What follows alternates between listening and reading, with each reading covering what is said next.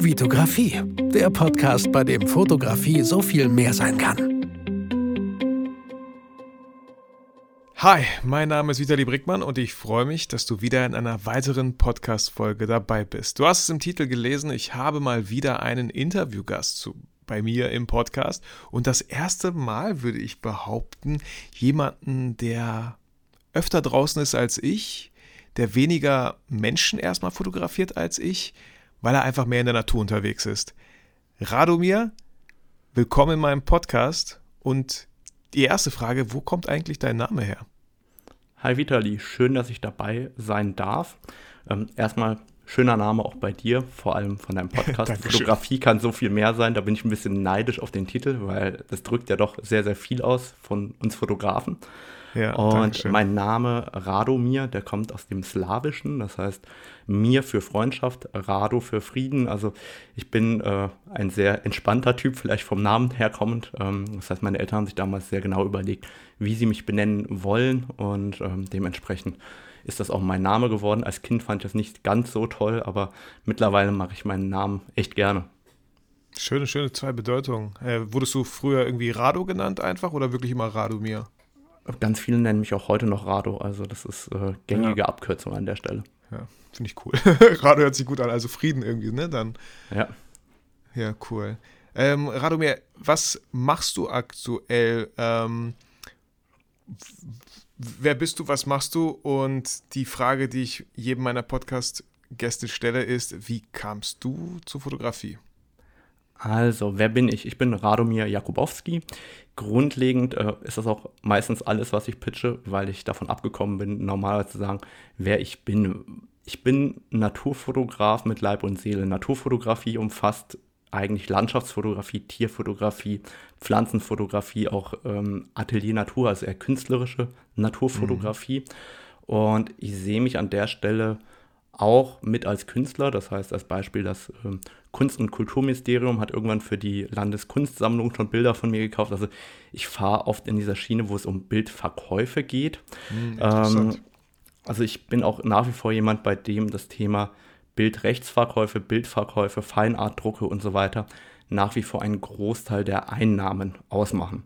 Ich bin professioneller Naturfotograf, das äh, ist ein Berufsbild, das es nicht gibt eigentlich. Ähm, und vom Grundsatz her, wie bin ich zur Fotografie gekommen? Ich habe ganz früh angefangen, also ich war neun, also jetzt bin ich 34. Damals war ich neun, da habe ich angefangen in der Toskana so ein bisschen zu fotografieren, analog schon. Schöne ähm, Location für den Start der Fotografie. ja, da habe ich so die alte Pentax von meinem Papa äh, bekommen. Cool. Der hat mir gezeigt, wie äh, ISO-Blende, Verschlusszeit funktioniert und dann ging es los. Und dann so richtig wurde es erst mit der digitalen Fotografie nochmal mehr. Das heißt, da hatte ich irgendwann so eine 2-Megapixel-Knipse, als die rausgekommen sind und noch schweineteuer waren. Und äh, mit 15 habe ich dann so ein bisschen äh, was vom Opa geerbt und habe mir dann meine erste 10D gekauft mit 6 Megapixel und da war ich so Feuer und Flamme für Fotografie. Also für mich gab es immer nur Fotografie, Fotografie, Fotografie und auch ganz schnell das Thema Natur. Also was kann ich erreichen ohne Auto? Und so wurde es immer mehr und immer mehr. Und für mich gab es eigentlich nur Naturfotografie, Fotografie. Und ich habe das alles inhaliert. Und mein Vorteil war, es gab überhaupt nichts, wo man etwas lernen konnte im klassischen Sinn. Das heißt, mhm. die ganzen Bücher waren eigentlich aus der analogen Fotografie. Und digitale Fotografie hat ja ganz andere Dinge ermöglicht. Und das heißt, ich konnte mich auch selber erfahren und selber meine eigenen Fehler machen und meine eigenen Sachen für mich entwickeln, so wie ich sie gerne fotografieren will. Und das hat dann dazu geführt, dass ich dann, als ich mit der Schule fertig war und angefangen habe zu studieren, schon mein erstes Buch schreiben konnte, die ersten Artikel publizieren konnte und so weiter. Und als ich dann mein Studium fertig hatte, habe ich mir überlegt, okay, arbeiten für einen Arbeitgeber, klassisch ist irgendwie nicht so meins. Ich probiere mal Naturfotografie zum Beruf zu machen. Ganz kurz, Radomir, was hast du studiert, wenn ich fragen darf? BWL und VWL. Also was ich okay. wirklich gut kann, ist Mathe, Statistik. Mhm. Also ähm, wenn ich eine Entscheidung habe, dann mache ich einen Excel-File auf, dann schreibe ich ein paar Formeln rein und dann, äh, ja, sehr geil. Und dann kommt mein Ergebnis raus. Ja, lass mich kurz noch zwischengrätschen. Ich fand das so spannend, was du gesagt hast. Es gab damals nichts zu lernen. Ich musste gerade so daran denken, wie cool ist es manchmal, wenn es, wenn du etwas machen möchtest, aber es gibt noch nichts davon im Netz. Du kannst, du hast noch niemanden, wo du lernen kannst, weil da schließe ich mich absolut gar nicht aus. Was machen wir oft, wenn wir etwas starten möchten? Wir konsumieren erstmal. Ja, lass mich, ich kann noch nicht starten, ich möchte erst mehr erfahren. Und dann das Schlimmste, was passieren kann, ist, als wir irgendwie so einer Konsumspirale feststecken und da gar nicht mehr rauskommen, in die Natur, einfach mal rausgehen und einfach mal unsere eigene Erfahrung machen. Nein, wir schauen uns das nächste, äh, lesen das nächste Buch, wir schauen uns das nächste YouTube-Video an und kommen einfach nicht ins Machen. Ist mir gerade irgendwie spontan eingefallen, wie cool wäre das, wenn wir etwas machen, was es noch gar nicht so viel zu lernen gibt. Das wäre irgendwie spannender Impuls hier an meine Hörer. Ja, ich bin auch Danke der Meinung, dass, dass ich bis heute davon profitiere, weil ich musste mir halt alles selber erklären, dann musste ich mir physikalische Grundlagen irgendwie drauf schaffen und überlegen, okay, warum passiert das oder wie passiert das? Und wenn ich dann irgendeinen Effekt erzeugt hatte, dann warum war das denn so? Und das heißt, alle Techniken, die ich heute einsetze, habe ich ja irgendwann mit für mich selber entdecken können. Und ich profitiere ganz oft davon, dass ich einfach, wenn es etwas noch nicht gibt in der Form, nicht sage, na dann ist das nicht erfolgreich, sondern ich kann es halt selber ausprobieren, ohne Angst zu haben, dass ich noch nie etwas ausprobiert hätte. Davon profitiere ich eigentlich äh, mein ganzes selbstständigen Leben lang. Ja, voll gut. Und ähm, Radomir, ich, ich persönlich fotografiere sehr oft Menschen, sehr gerne Menschen. Ich habe auch schon öfter gesagt, so ich war mal in der Natur, ich war in Berchtesgaden, unglaublich schöne Kulisse, unglaublich schöne Natur. Und dann mache ich so ein Landschaftsbild und kann damit irgendwie erstmal irgendwie nichts anfangen. Aber sobald ein Mensch in diesem Bild ist, fand ich es wieder spannend, fand ich es irgendwie wieder cool. Ähm, was gibt dir persönlich die Natur mehr oder was gibt dir die Natur, was Menschen dir irgendwie nicht geben könnten?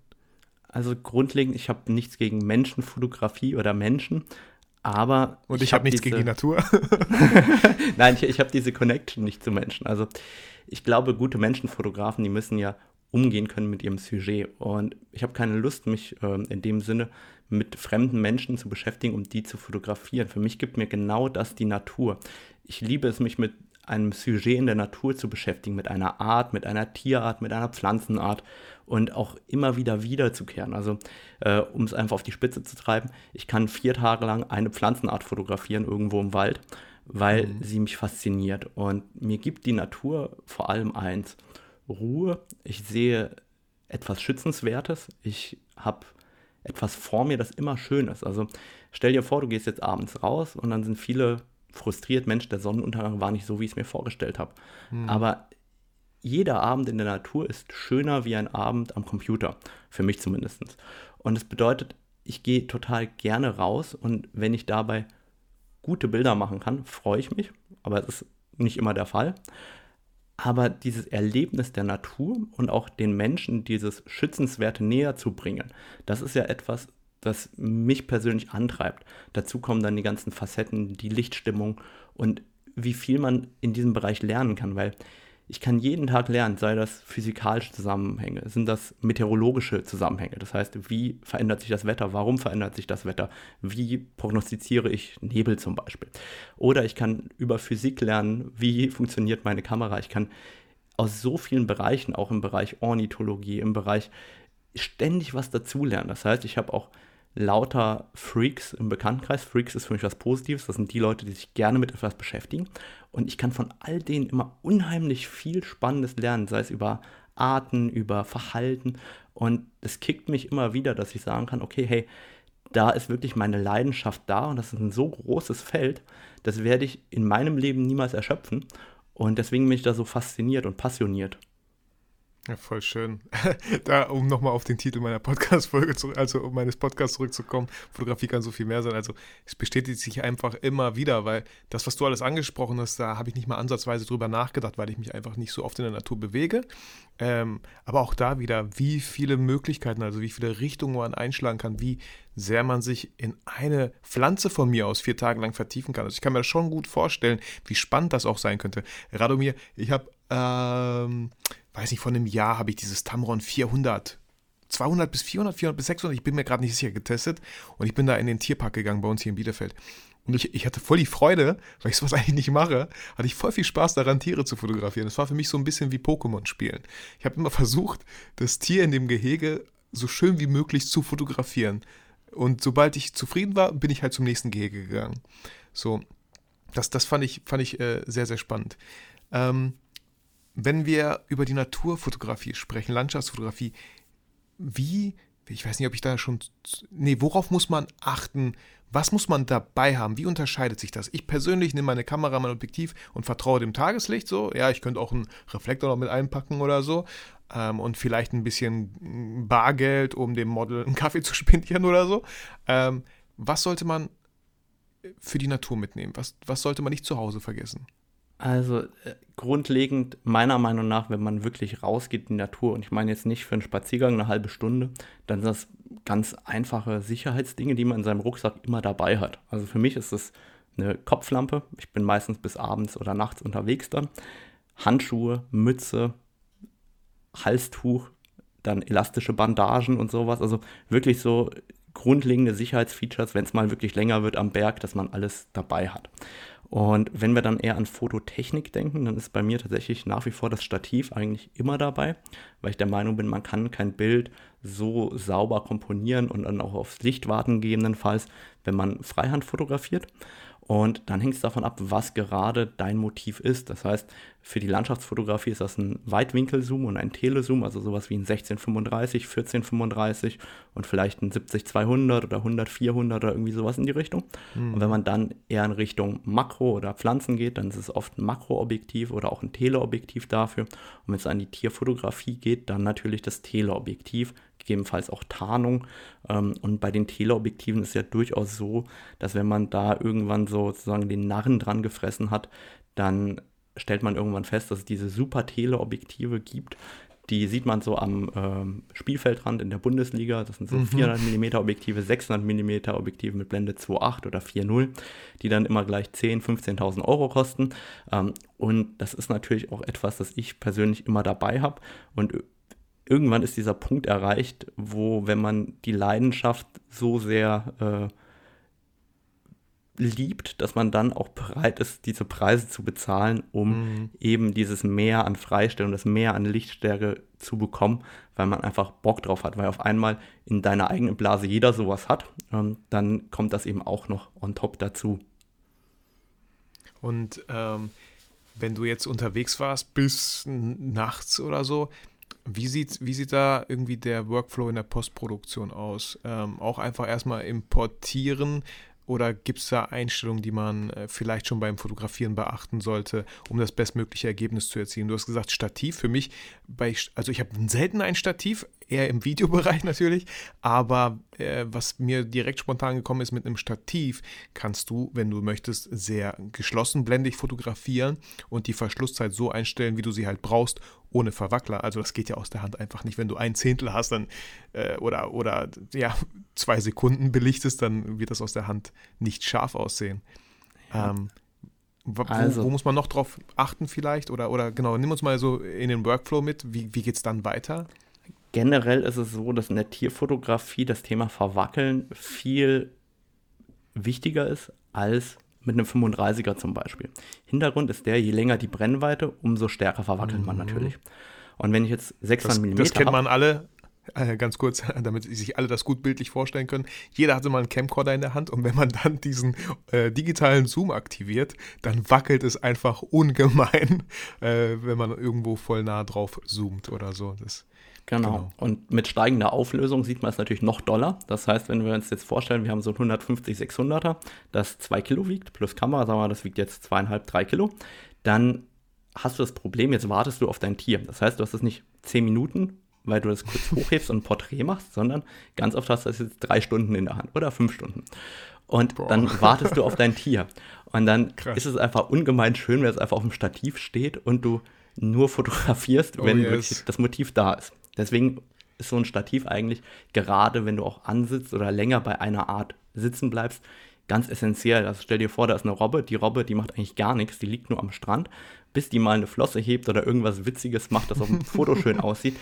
Da kann halt einfach der halbe Tag vergehen. Und wenn du dann da sitzt, dann hast du einfach keine Lust, die Kamera dann schnell hochzureißen, weil dann hast du meistens den Moment verpasst. Also steht mhm. das Ganze auf dem Stativ. Vom Workflow her ist es so, ich habe einen sehr abgefahrenen Workflow, was die Bildselektion angeht. Und zwar entstehen bei mir natürlich viele Bilder. Wenn das Licht gut ist und ähm, es gerade richtig Action gibt, dann kann es sein, dass du mit 20 Bildern pro Sekunde in 10 Minuten 1000 Bilder machst. So, jetzt hast du 1000 mhm. Bilder gemacht.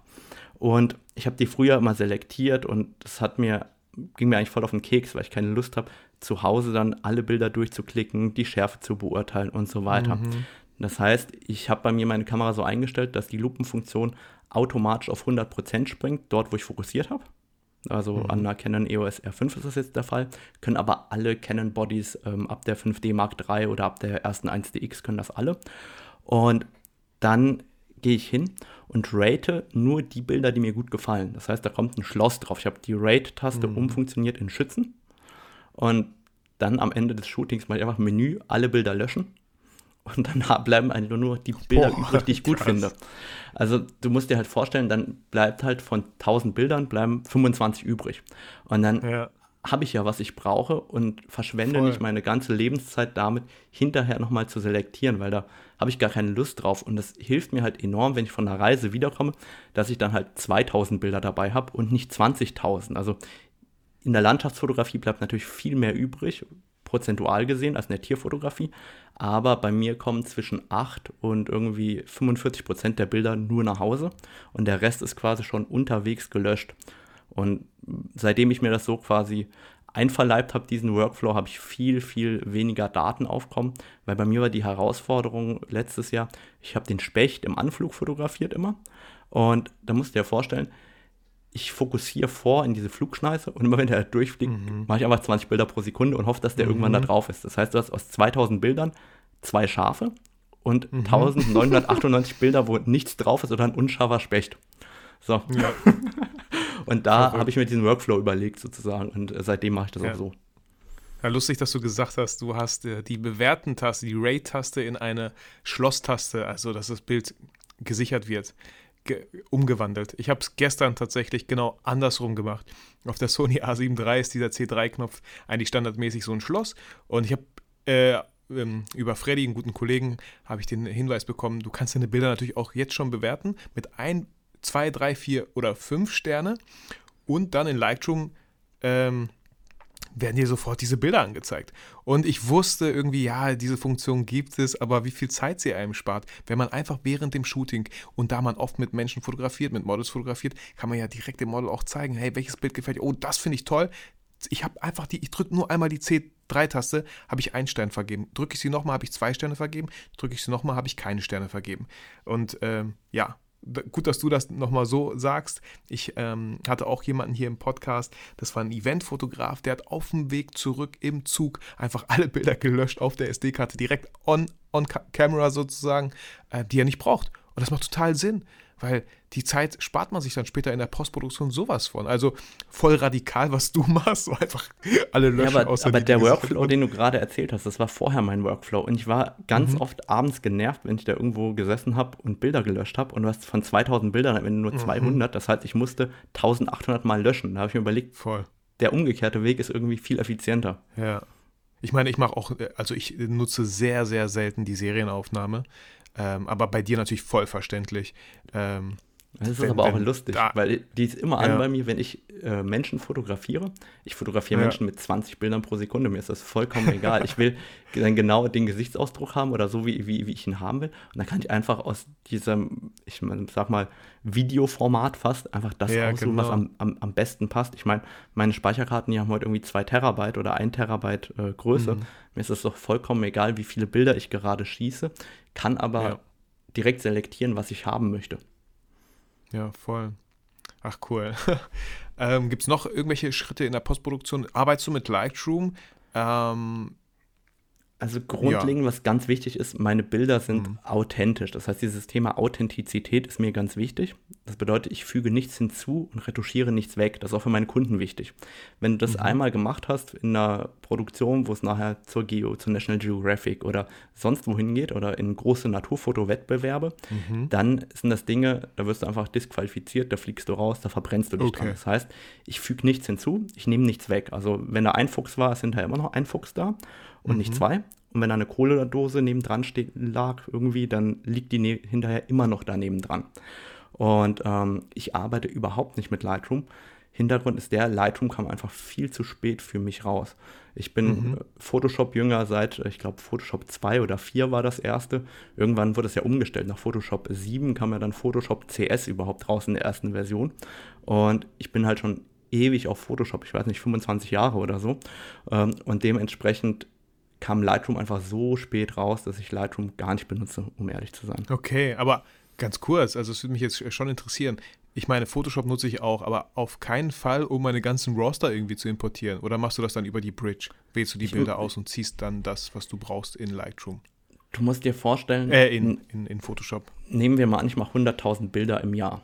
Dann nutze mhm. ich davon kommerziell 300 bis 800 Bilder im Jahr. Das heißt, ich bearbeite nur 300 bis 800 Bilder. Ich bearbeite gar nicht mehr Bilder im ganzen Jahr. Mhm. Und die bearbeite ich dann wirklich komplett äh, in Photoshop durch. Hintergrund ist auch der, ich kann mich mit diesen ganzen modernen Reglern nicht so richtig abfinden. Mhm. Weil nehmen wir an, ich nehme einen Kontrastregler, dann wird der helle Bereich heller machen, dunkle Bereich dunkler machen. Ich nehme stattdessen lieber eine Gradationskurve, wo ich sagen kann, was hell ist für mich und was dunkel mhm. ist für mich und nicht, was der Regler denkt. Ja. Und das bedeutet, ich habe äh, diese ganzen Grundlagen der Bildbearbeitung, die heute eigentlich kein Mensch mehr lernen muss, der mir irgendwann drauf geschafft und arbeite viel, viel lieber auch selektiv damit, wie diese, wie, wie, wie ich das empfinde am Ende des Tages. Weil wenn ich ein relativ dunkles Bild habe, dann können ja helle Bereiche zum Beispiel Mitteltöne sein, aber für mich sind das die hellen Bildbereiche in diesem Bild. Mhm. Und das bedeutet, ich kann das viel besser ausarbeiten. Und ich bearbeite auch nicht so, dass ich an einem Regler drehe und gucke, was passiert, sondern ich überlege mir, wo möchte ich hinkommen und wie sieht dieser Weg dorthin aus. Weil um an ein Ziel zu kommen, gibt es in Photoshop bestimmt mindestens zehn Wege. Viele Wege führen nach Rom und genau an der Stelle muss man sich immer überlegen, wie komme ich denn von A nach B und wo ist überhaupt B? Weil wenn ich nicht weiß, wie mein Bild am Ende aussehen soll, dann brauche ich gar nicht anfangen zu bearbeiten, meiner Meinung nach. Und das heißt, auch schon beim Fotografieren überlege ich mir ja, wie fotografiere ich das Ganze? Soll das ein High-Key werden oder soll das ein Low-Key werden? Also ich probiere nicht hinterher den Belichtungsregler zu drehen. Wenn ich den drehen muss, auch nur um eine Blende, dann ist das für mich ein Bild für die Tonne. Also bei mir kommt auch daher, weil früher natürlich der Dynamikumfang überhaupt nicht da war. Die Bilder kommen eigentlich schon, was die Belichtung angeht, zum Beispiel perfekt raus. Also vielleicht mal 0,05 oder 0,1 den Regler bewegen, ist okay. Aber ich bin da schon äh, pedantisch, was das angeht. Das muss perfekt aus der Kamera kommen. Also auch diese Schärfe, also es gibt ja irgendwie so 80, 90 Prozent Schärfe und dann gibt es so richtig krass 100 Prozent Schärfe. Und das ist auch das, was ich erwarte von mir und das ist auch das, was meine Kunden erwarten. Weil ich verkaufe auch ganz viele Bilder für Messestände oder für richtig große Prints. Also äh, ich spreche jetzt nicht von einem Meter, sondern ich spreche von drei Metern, von fünf Metern, von acht mhm. Metern. Und das heißt, ich bin einfach gewohnt, wirklich präzise zu arbeiten, ähm, weil sonst kriege ich die Qualität nicht raus aus dem kleinen Bild, die ich hinterher brauche. Okay, dann darfst du mich am besten nicht beim Shooten beobachten, wenn ich da einfach erstmal so, oh, das passt schon, eine, eine Belichtung drüber oder drunter, das ist überhaupt gar kein Ding, das kriege ich alles im Lightroom schon hin. So, ähm, da, vielleicht ist aber auch der Unterschied, ne? Weil, guck mal, ich, ähm, ich persönlich, ich will, will mich jetzt auch null rechtfertigen, es ist einfach nur ein anderer Ansatz, ne? Bei Menschen, ich möchte nicht, dass der Mensch vor meiner Kamera jetzt wartet, bis ich die perfekte Einstellung gefunden habe, sondern eigentlich schon Einstellungen habe, wo ich denke, so, ey, damit kommen wir beide bestens zurecht und wir genießen jetzt einfach das Shooting und Shooten. Immer wieder mal drauf zu schauen, total wichtig, vor allem halt auch dem Model mal Bilder zu zeigen, damit sie auch sieht, gefallen sie ihr oder auch selber zu merken, oh verdammt, was denn hier passiert? Ich bin ans Rad gekommen und die Belichtung total hochgeschraubt. Kann ja auch passieren. Ähm, kann man, kann man, äh, packen wir alles in die Show Notes, äh, gibt es eine Homepage, ähm, wo man diese Prints, die du verkaufst, auch sehen kann? Nein, also tatsächlich, ich verkaufe eigentlich gar nicht an den Privatnutzer, fast gar nicht an Privatnutzer, wenn dann nur limitierte Feinart-Drucke, die gezielt angefragt werden. Also so, so blöd wie das klingt, wenn ich ein Bild an Privatpersonen verkaufe, dann sprechen wir immer von mindestens vierstelligen Beträgen im Print. Also das ist mhm. dann eher, äh, ich sag mal, ein Bild auf Alu-Dibond dann entweder mit Acrylglas veredelt oder auch teilweise mit Museumsglas veredelt.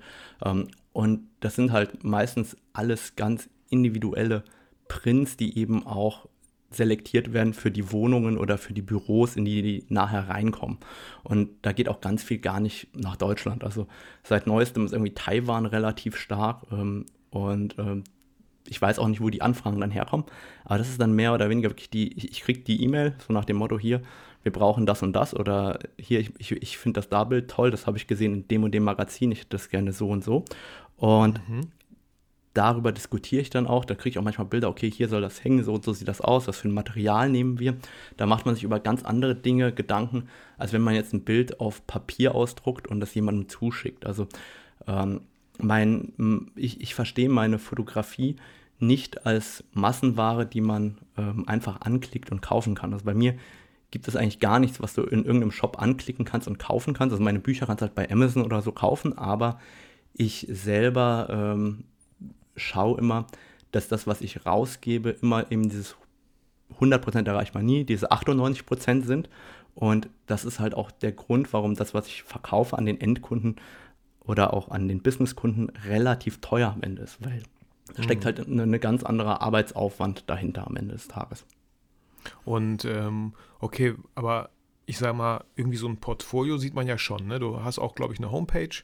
Genau. Äh, man, du hast einen Instagram-Account. Äh, sind da teilweise auch Bilder, die du, sag ich mal, an Magazine verkauft hast?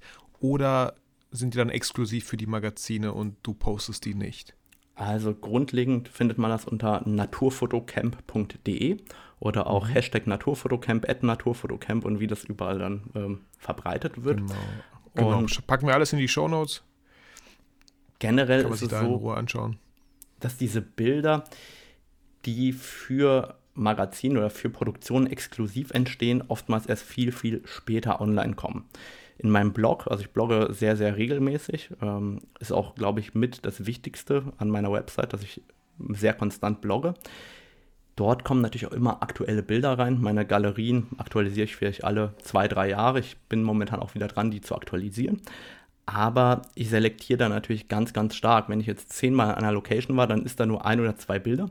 Und wenn dann jemand sagt, du, wir brauchen das und das Bild, hast du das noch mit einer anderen Lichtstimme oder so, dann schaue ich auch ins Archiv rein und bringe das dann eben raus. Aber generell die Bilder, die auf Instagram und Co. rumschwirren, das sind die Bilder, die natürlich auch von Magazinen und äh, anderen Verlagshäusern eben gedruckt werden.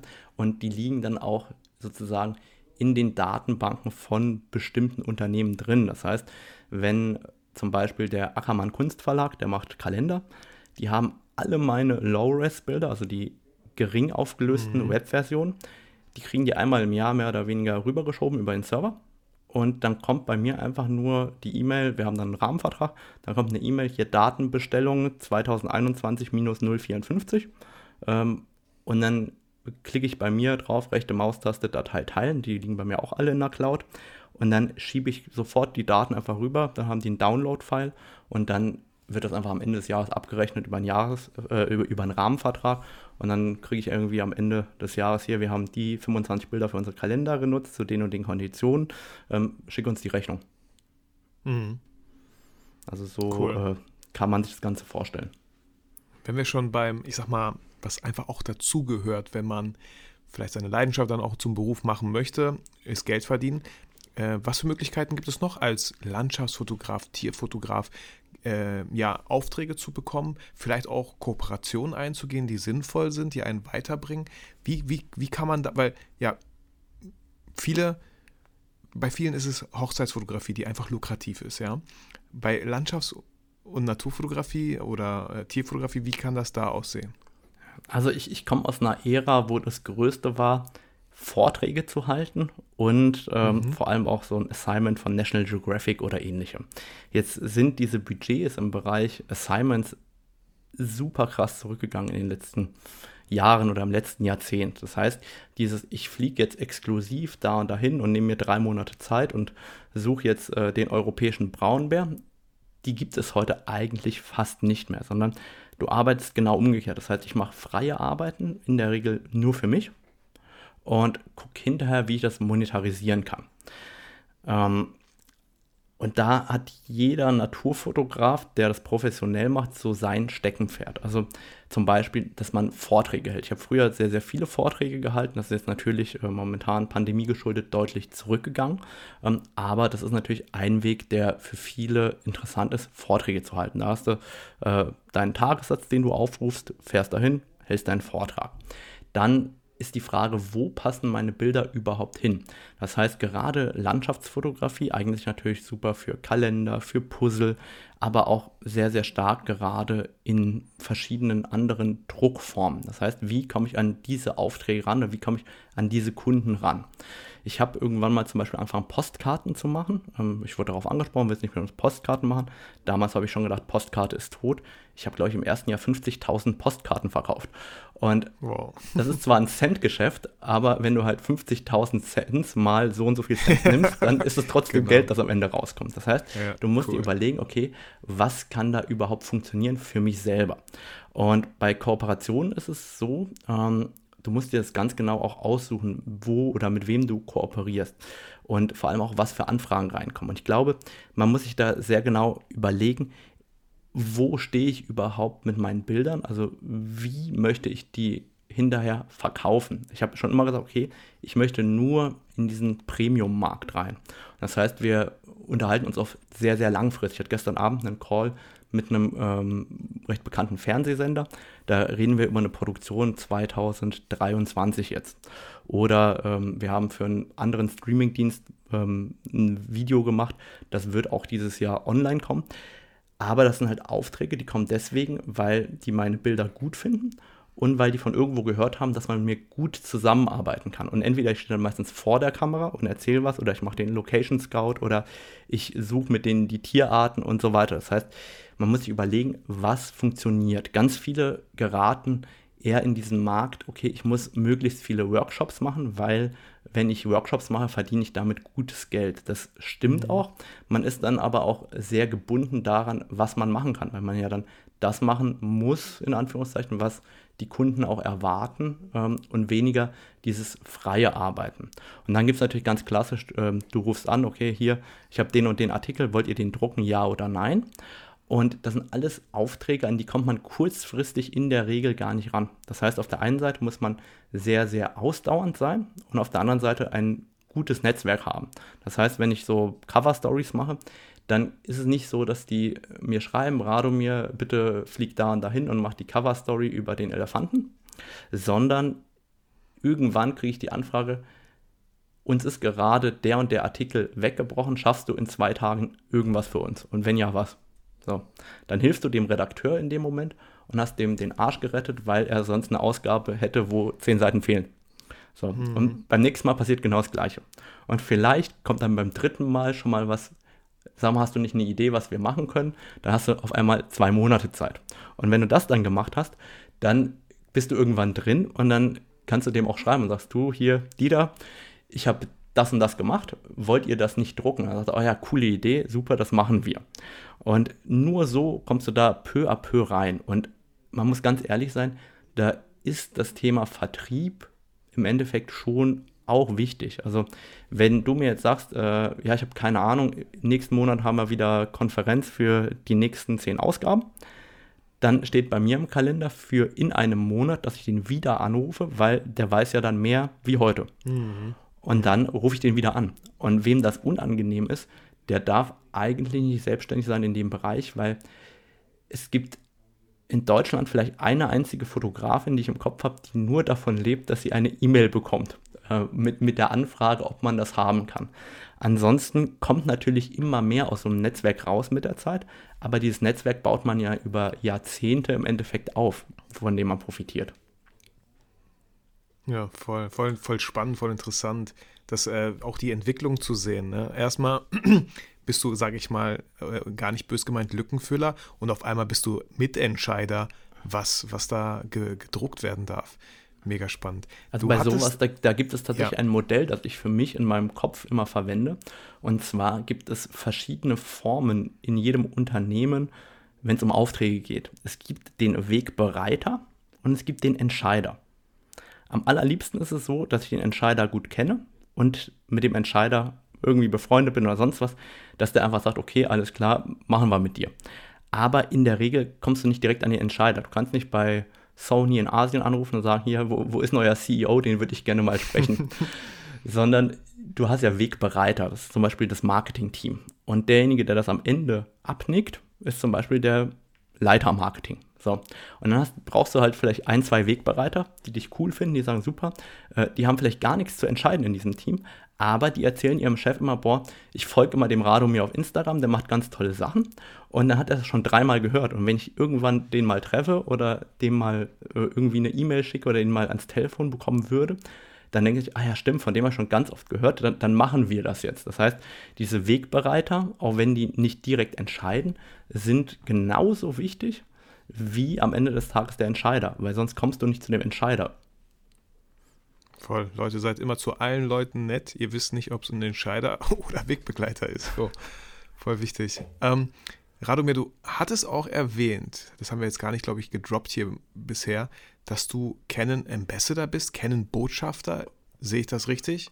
Das stimmt. Also ich bin äh, Canon Ambassador, so heißt das Programm von Canon, wenn es um Markenbotschafter geht. Und die erste Frage, die nicht nur mich interessiert, sondern wahrscheinlich ganz viele Hörer, wie wird man Canon Ambassador? Also generell, wie wird man Ambassador? Erstmal musst du für das, was du liebst, brennen. Ja? Also das heißt, du brauchst konstant dauerhaft gute Ergebnisse. Das heißt, die großen Marken, jetzt, äh, jetzt außer vielleicht einem China-Hersteller, der möglichst schnell irgendwas auf den Markt werfen will, die schauen sich das, was du machst, sehr langfristig an. Das heißt, da geht es gar nicht darum, ob du jetzt ähm, einen Tag oder ein Jahr erfolgreich warst, sondern die gucken eher, warst du jetzt fünf Jahre am Markt, hast du zehn Jahre erfolgreich das Ganze gemacht. Das heißt, dass du sozusagen erstmal konstant immer gute Arbeit geleistet hast. Und dann ist für die wirklich großen Firmen das Thema Authentizität ganz wichtig. Das heißt, wenn ich jetzt jedes Jahr meine Marke wechsle und äh, im Endeffekt äh, morgen auch bei Sony sitzen würde, dann ist das überhaupt nicht authentisch, sondern da geht es ja darum, dass du die Marke in der Regel schon vorher feierst und da sozusagen schon immer Content geliefert. Also bei mir, ist, ich, ich habe schon immer mit Canon fotografiert. Für mich war schon immer Canon sozusagen der Profi-Anbieter, den ich richtig gut finde. Und deswegen habe ich schon immer mit Canon fotografiert. Und dann bin ich irgendwann immer in den Austausch mit Canon gegangen. Und ich wurde, keine Ahnung, wie oft vertröstet. Fünf Jahre lang, acht Jahre lang. Du musst dir vorstellen, jetzt gibt es diese Ambassadoren und da sitzen bestimmte Leute in diesem Boot. Und erst wenn dieser Slot aufgeht für dich, ja, dann ist da eine kurze Zeit, dass du überhaupt in Frage dafür kommst. Nehmen wir mal an, wir sprechen über Natur und jetzt hätte Canon Europa einen einzigen Ambassador für das Thema deutschsprachiger Raum und Natur. Und auf diesem Slot würde ich jetzt sitzen. Dann kann der nächste erst in diesen Slot reinkommen, wenn ich eigentlich schlechte Arbeit liefere, unbeliebt geworden bin oder sonst irgendwas. Solange aber Canon an der Stelle zufrieden damit ist, wird dieser Slot im Endeffekt nicht frei werden. Und das heißt, man muss da immer dauerhaft dranbleiben. Ich hatte auch viele Wegbereiter in dem Sinne, wie zum Beispiel den Vertriebsleiter von Canon Deutschland, den technischen Leiter von Canon Deutschland und so weiter, die immer wieder auch gesagt haben, wenn wir einen Slot frei haben, dann wollen wir aber den Radomir dort sehen. Und du weißt gar nicht, wie oft ich vertröstet worden bin. Also wirklich mhm. jahrelang, das ist jetzt kein Witz. Aber ich habe gewusst, okay, da will ich hin, das will ich unbedingt haben, dieses mhm. Assignment. Mhm. Und Irgendwann kommt der Moment, dann ähm, geht es weiter. Dann sammeln die in so einem Konzern unheimlich viel Papierkram. Also wirklich, da kamen dann manchmal auch Bilder zutage, wo du dir denkst, da fragen dich, sag mal, warum oder was ist das denn? Warum hast du da drei Sigma-Objektive in deinem Rucksack? Ne? Und das war ein Bild, das war ah. zehn Jahre alt, da 15 Jahre alt. Oh. Und, ja, und dann haben die das irgendwo ausgebuddelt und da, da, dann äh, kommt Ken in Deutschland eine Erklärungsnote und muss sagen, ja, das war da, keine Ahnung, dann schickst du halt einen Zeitstempel, und sagst, guck, guck, mal, das war äh, 2001, das ist jetzt 15 Jahre her, heute sieht das ganz anders aus oder so. Ich hätte dann, gesagt, ich habe die als Köder genutzt, für, um Bären anzulocken oder so. Ja, aber du, du musst dir halt vorstellen, genauso funktioniert es. Und dann bist du irgendwann in diesen großen Firmen auch drin. Und Ambassador sein heißt aber nicht, was viele denken, irgendwie, du kriegst jetzt alles geschenkt. Ja? Weil das will ich das auch Das wäre meine zweite nicht. Frage. Weil was bringt es mir, alles geschenkt zu bekommen. Jetzt mhm. nehmen wir einfach mal an, du kriegst alles geschenkt morgen, ja. Dann kannst du deinen alten Kram verkaufen. Ist schon mal gut, aber das generiert dir dauerhaft kein Geld. Und wenn du Brötchen kaufen willst, kannst du nicht zum Bäcker gehen und sagen, hier hast du ein 85 mm Objektiv, ich hätte jetzt gerne fünf Brötchen. Hm. Und verkaufen kannst du den Kram theoretisch auch nicht, weil ja dann der Hersteller hm. in einem schlechten Licht dasteht. Weil warum verkauft der Vitali jetzt auf einmal dieses Objektiv? Das heißt, im Endeffekt ist das ein Rahmenvertrag, ähm, dass ich auch in SAP angelegt bin, also in dem Warenwirtschaftsprogramm, das so ein ähm, großer Konzern nutzt und über das ich Aufträge generieren kann, wie ähm, jeder andere auch, weil der Aufwand, einen Sonderauftrag zu bekommen, ich habe vorher auch Sonderaufträge von Canon bekommen, ist immens, vor allem für den Mitarbeiter. Und der hat gar keinen Bock, so viel Papierkram auszufüllen, nur damit du diesen Auftrag bekommst. Dann nimmt er doch lieber einen, der schon im System ist, und dann kannst du einfach sagen, hier hast du deinen Auftrag. Das heißt, es ist für mich mehr oder weniger die Lizenz mit Canon Europa, mit Canon weltweit zusammenzuarbeiten. Das ist die eine Facette. Das heißt, äh, wir haben genau definiert, was ist ein Rahmen, äh, was ist ein Tagessatz, wie sieht der Tagessatz aus, ab wie vielen Reisestunden stellt ihr einen weiteren Tagessatz in Rechnung äh, und so weiter. Das heißt, erstmal ist klar, was da drin steht. Dann wird in so einem Rahmenvertrag aber auch definiert überhaupt, mit wem du zusammenarbeitest und so weiter. Und da kriegst du dann auch wirklich interessante Themen, weil du regelst dann auch so Sachen wie NDAs, also ähm, Non-Disclosure Agreements. Das sind Verträge darüber, worüber du sprechen darfst oder nicht. Und wenn wir dann zum Beispiel an eine R5 denken, dann habe ich mit der R5 fotografiert, da war die noch halb aus dem 3D-Drucker. Also da waren alle Teile in komischen Schwarztönen und die Firmware war noch alles andere als final. Da war noch kein Knopf irgendwie bedruckt oder sonst was. Und dann habe ich auch die Chance, mich mit ähm, den japanischen Ingenieuren zu treffen und so eine Kamera zu probieren. Und dann fragen die mich, okay, was findest du jetzt gut, was findest du nicht gut, warum? Und dann diskutiert man das. Und dann fragen die immer, ja, warum brauchst du das? Aha, warum soll das so sein? Aha. Und dann kommst du auf einmal, für mich zumindest, in einen Bereich rein, der mich auch total fasziniert, weil ich richtig, richtig mhm. Freude an Technik habe. Das heißt, ähm, bei so einem großen Konzern kannst du nur einen kleinen Beitrag leisten und bei kleineren Unternehmen, zum Beispiel beim Stativhersteller wie Novoflex, habe ich mittlerweile recht viele Produkte, die mir gefallen, einfach umgesetzt mit denen und die sind ganz normal im Programm zu kaufen. Das heißt, äh, ich löse einfach meine Probleme, indem ich das quasi bei denen einwerfen kann, mehr oder weniger. Ach, wow, wie spannend. Gab es noch andere Sachen, die sich für dich geändert haben, seitdem du dann Ambassador geworden bist für Ken? Eigentlich überhaupt nicht. Also ähm, die Menschen, die dort sitzen, sind ganz normale Menschen. Ähm, man, ich, ich, schaue halt immer, dass ich auch mit den Leuten ab und zu telefoniere. Das ist ähm, auch wenn da überhaupt kein Auftrag dabei rauskommt, einfach in Kontakt bleiben und dort auch diesen Kontakt weiterhin zu suchen, ist wichtig, dass man dann äh, mit den Wegbereitern, mit denen man schon immer Kontakt hatte, eben auch, was weiß ich, vor Weihnachten mal kurz telefoniert, eine halbe Stunde ähm, und dass die wissen, A, dass es dich gibt, B, dass du denen dankbar bist und so weiter. Weil das sind ja alles Menschen wie du und ich und die mögen es gerne auch auf die Schulter geklopft zu bekommen. Aber ähm, diese Assignments, die werden ja nicht größer, nur weil du Canon Ambassador bist. Aber es ist nach außen hin immer eine tolle Werbung, weil dann sehen dich vielleicht auch andere Unternehmen. Die Frage ist, wo wirst du gesehen oder warum wirst du gesehen? Und das ist ganz schwierig, das nachher sozusagen nachverfolgen zu können. Für mich war es immer so, ich habe mir die Partner, mit denen ich zusammenarbeite, sehr genau ausgesucht. Das heißt, für mich war schon immer klar, wenn ich Ambassador bin für einen Kamerahersteller, dann will ich kennen, keinen anderen. Wenn ich mit einem Monitorhersteller zusammenarbeite, dann ISO. Das heißt, ich bin auch ISO Ambassador. Wenn ich mit einem Stativhersteller zusammenarbeite, dann nur Novoflex, also Novoflex. Dann, und, und so geht das immer weiter. Und manchmal ist es auch so, dass du über dieses Netzwerk ganz interessante andere Partner bekommst. Also als Beispiel, ich bin auch Ambassador für F-Stop Gear, das ist ein großer Rucksack- und Taschenhersteller. Mhm. Und damals war ich auch unter Vertrag bei einem nachhaltigen Klamottenhersteller, Paramo heißen die, die sind in Deutschland relativ unbekannt. Ähm, die machen komplett nachhaltige Outdoor-Bekleidung. Und die der damals hat F-Stop aus Amerika gefragt, okay, wie kommen wir denn auf den europäischen Markt? Und dann haben die halt meinen Namen genannt. Und seitdem bin ich bei F-Stop Gear drin. Ich, die, die haben mich damals kontaktiert und gesagt, du, äh, wir wollen auf den europäischen Markt, das sind unsere Produkte. Ich hatte noch nie was von denen gehört. Ne?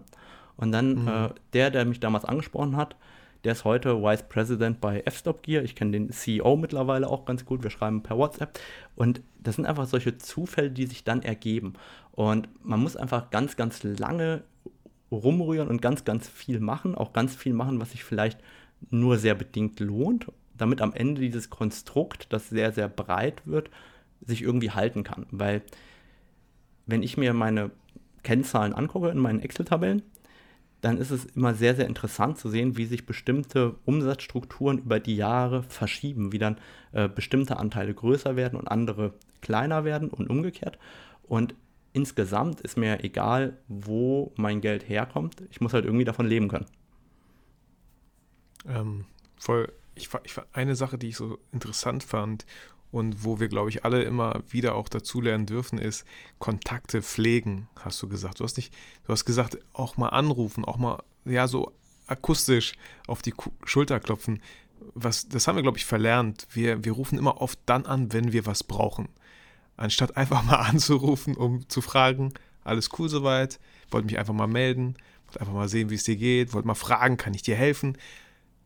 Also ganz starker Impuls hier auch an, an alle Hörer da draußen. Ähm, schaut mal, bei wem ihr euch vielleicht heute oder morgen mal einfach so melden könnt, um zu fragen, wie es jemandem geht und ob ihr helfen könnt und nicht zu warten, ähm, ob derjenige dann euch helfen kann, wenn es soweit ist. Ähm, ja, voll cool. Danke. Ich glaube, das ist auch total wichtig. Also wenn ich Impuls, mir anschaue, ja. ich hatte die Dachdecker neulich da, die haben bei mir das Dach neu gemacht. Und ich bin danach hingegangen, die, die waren pünktlich, die haben das gemacht, was sie gesagt haben. Die waren jeden Tag da. Ich habe denen auch mal einen Kaffee morgens gekocht, dass die mit guter Laune zu mir auf die Baustelle kommen. Und am Ende bin ich zu denen hingegangen und habe gesagt, so, heute ist der letzte Tag, Jungs, ich fand das super. Ich fand es gut, wie pünktlich ihr wart. Habt ihr wirklich gelobt. Und ja. die fühlen sich dann ganz unangenehm berührt, weil sie sonst nie jemand lobt. Und ich mache das mm. eigentlich immer mit der großen Kelle über alle Berufsstände hinweg, weil, weil, ich finde das total wichtig. Als Beispiel, ich war an Weihnachten, am ersten Weihnachtsfeiertag, am zweiten Weihnachten, jeden Tag im McFit trainieren. So. Und dann sitzt da jemand, der opfert seinen Weihnachtstag dafür, dass ich trainieren kann. Und dann habe ich mich mm. dafür mhm. bedankt. Der war wirklich richtig verwirrt, dass ich mich bedankt habe bei ihm. und ich habe das jeden cool. Tag gemacht natürlich. Und irgendwie kurz vor Silvester komme ich ins Training und er sagt, du, ich habe dir was mitgebracht und gibt mir einen Proteinriegel. Und Geil. ich habe das ja mit keinem Hintergedanken gemacht, sondern einfach nur, da sitzt ein Mensch, der dafür sorgt, dass ich etwas habe von so einem Feiertag, dass ich trainieren kann an so einem Feiertag. Und der sitzt da ja für mich. Der sitzt da ja nicht, natürlich sitzt er dafür, um Geld zu verdienen, aber eigentlich sitzt er da, damit ich trainieren kann. Und wenn ich das wertschätze, dann kriege ich diese Wertschätzung irgendwann in der Regel auch zurück. Zumindest glaube ich ganz fest daran. Ja, das Gesetz der Reziprozität. Was für ein Wort. Aber ich glaube, das ist das richtige Wort für ja, diese. Das, das Reziprozitätsprinzip ist ja ganz wichtig in ja. jedem Verein oder egal, was man Voll. macht. Ein Geben und Nehmen. Voll schön. Ach, cool. Äh, Radomir, vielleicht zum Schluss noch drei Ratschläge an meine Hörer, die vielleicht noch selten bis gar nicht unterwegs in der Natur waren, geschweige denn irgendwelche Tiere fotografiert haben oder irgendwelche Pilze auf dem Boden. Welche drei Ratschläge würdest du geben, einfach um den einen oder anderen und auch gerne mich einfach mal ein bisschen zu motivieren? Geh einfach mal raus, verbring Zeit mit dir selber, der Natur und der Kamera. Also, das allererste ist, achte auf die Schönheit in der Natur. Achte darauf, was dich begeistert. Das ist ganz wichtig. Das kann morgens sein, das kann Tautropfen sein im Sonnenlicht, das kann eine Spinne sein, das kann der Vogel sein. Schau überhaupt, was fasziniert dich. Es kann definitiv keine Spinne sein, Radomir, okay? Es kann Sorry. auch eine Spinne sein. Danke. Das heißt, schau dir überhaupt an, was fasziniert dich. Schau meiner Meinung nach auch darauf, dass du den Impact auf die Natur so gering wie möglich hältst. Das heißt, nimm deinen Müll mit. Ähm, schau, dass du eventuell auch Müll sammelst von anderen Leuten und guck, dass das, was dir wichtig wird, dass du das auch schützen möchtest und das auch anderen zeigst. Und probier vielleicht auch die Faszination von anderen Menschen an dich heranzulassen. Das heißt, geh vielleicht nicht alleine in ein Orchideengebiet im Dezember, da wachsen keine Orchideen, sondern mach vielleicht zum Beispiel eine Orchideenwanderung mit von einem Nabu, ähm, wo jemand da ist, der dir das auch zeigt und seine Faszination mit dir teilt. Vielleicht entsteht dadurch überhaupt erst diese Connection zur Natur. Weil du brauchst ja jemanden, der dir überhaupt auch teilweise zeigt, was es überhaupt gibt, damit du nicht daran vorbeiläufst und gar nicht feststellst, wie selten oder wie schön das ist, was da vielleicht auf deinem Weg auch liegt. Und für mich ist es auch nochmal ganz wichtig, ich mache viel Sport auch draußen, also ich gehe viel laufen und achte mal beim Laufen ein bisschen darauf, was du siehst. Vielleicht siehst du beim Joggen an, am Fluss einen Eisvogel oder einen Graureiher und dann bleib einfach mal stehen, beobachte das Ganze, guck mal, was der macht. Und vielleicht kommt dieser Moment, wo du feststellst, Oleg, das ist total faszinierend, diese Ruhe, das, was da passiert, damit möchte ich mich beschäftigen. Und dann bist du eigentlich sehr, sehr weit gekommen, nämlich dann bist du in diesem gefangen in der Natur und darauf kannst du aufbauen, deine Leidenschaft eben auch zur Fotografie zu verbinden mit der Leidenschaft für Natur. Das hast du richtig schön gesagt, Mann. Voll cool. Also ich hatte gerade die ganze Zeit das Bild so, hey, ich wollte schon immer ein Makroobjektiv äh, Objektiv schnappen und einfach mal Makrofotos machen. Sobald alles anfängt zu blühen, mach dir einen Termin im April oder März oder Mai und geh einfach mal in den botanischen Garten mit einem Makroobjektiv. Eine ganz neue Welt, die sich da einem erschließt, habe ich selten bis gar nicht getan. Ich hatte mal so eine Makrolinse für ein Smartphone, was auch unglaublich crazy ist, wie nah man auf einmal ran kann. Ähm, also allein schon für die Idee, vielen Dank. Und ähm, ja, cool. Vor allem, wer vielleicht äh, nicht in großen Städten wohnt, der kann ja auch einfach in die Vorgärten gehen. Meine Güte, äh, dann gehst du halt bei einem in den Vorgarten rein und fotografierst ihm seine mhm. Krokusse oder was er sonst gepflanzt hat. Das sind ja total dankbare Motive. Wer ein bisschen schüchterner ist und sich nicht einfach in einen fremden Vorgarten legen will, der kann ja auch vorher klingeln und sagen, ich habe gesehen, die haben so schöne Blumen. Stört sie, wenn ich da ein bisschen fotografiere? Ich habe es tatsächlich auch früher so gemacht. Also jetzt, wo du das sagst, so habe ich auch damals schon immer fotografiert, dass ich einfach teilweise wirklich bei jemandem geklingelt habe und gesagt, bei dir im Garten, da blüht das und das, darf ich das fotografieren? Da hat kein einziger Nein gesagt. Viele haben noch geguckt, mhm. oh ja, tatsächlich. Voll die Wertschätzung für die Leute, die das da halt angepflanzt haben, weil das kostet ja auch Zeit und Liebe, diese Pflanzen halt auch wirklich wachsen zu lassen. Mhm. und da sind wir wieder beim Thema einfach fragen. Ja. Ja, ich musste gerade kurz daran denken. Ich habe ein ganz altes YouTube-Video, wo ich auch im Garten meiner Eltern fotografiere und aus diesen drei verschiedenen Blumen äh, dann irgendwelche Postkarten gestaltet habe in Photoshop, ja. Und da waren irgendwelche Grußkarten. Kann man verschenken oder so. Das sah ein bisschen kitschig aus, aber es hat irgendwie Spaß gemacht, weil diese Postkarte, und ich meine, du kennst es, wenn du 50.000 Postkarten verkauft hast, du hast da ein Motiv auf etwas gebracht und es wirklich physisch gemacht. Ähm, was, und, und es halt anderen Leuten geschenkt oder andere Leute kaufen es auf einmal. Nee, voll cool. Radomir, mega inspirierendes Gespräch mit dir. Vielen Dank für deine ganze Offenheit, für deine ganzen Gedanken äh, und vor allem für deine Liebe zur Natur. Ähm, voll schön auch diese, diese Wichtigkeit, die du nochmal transportiert hast, dass ähm, verlass den Ort so, wie er war oder noch besser, wenn da Müll liegt, nimmt ihn bitte mit. So ähm, einfach auch diese Wertschätzung gegenüber der Natur, gegenüber dem Motiv, gegenüber dem, was, was ihr fotografieren dürft, was ihr nicht fotografieren könntet, wenn es nicht da wäre oder halt verschmutzt. So. Vielen Dank. Vielen Dank, Vitali, dass ich dabei sein durfte. Mir hat es richtig Spaß gemacht und ich drop an der Stelle noch ganz kurz Werbung. Ich habe auch einen Podcast, den Bohnensack, hört da auch gerne mal vorbei. Da geht es um Naturfotografie. Sehr cool. Also wer da noch mehr interessante Einblicke bekommen möchte, unbedingt reinhören. Wir verlinken alles in den Show Notes, äh, Radomir, was dir wichtig ist, was wichtig für die Hörer sein konnte. Vielen Dank für dieses, wie gesagt, tolle und äh, sehr ähm, inspirierende Gespräch. Ähm, dann Super auch gerne. dir, lieber. Vielen Dank. Auch dir, lieber Zuhörer. Danke für deine Zeit. Äh, wir hoffen beide, du fühlst dich motiviert und inspiriert. Vergisst aber natürlich niemals, warum du eigentlich fotografierst. Radomir, vielen Dank nochmal. Ich wünsche dir einen schönen Tag. Ciao.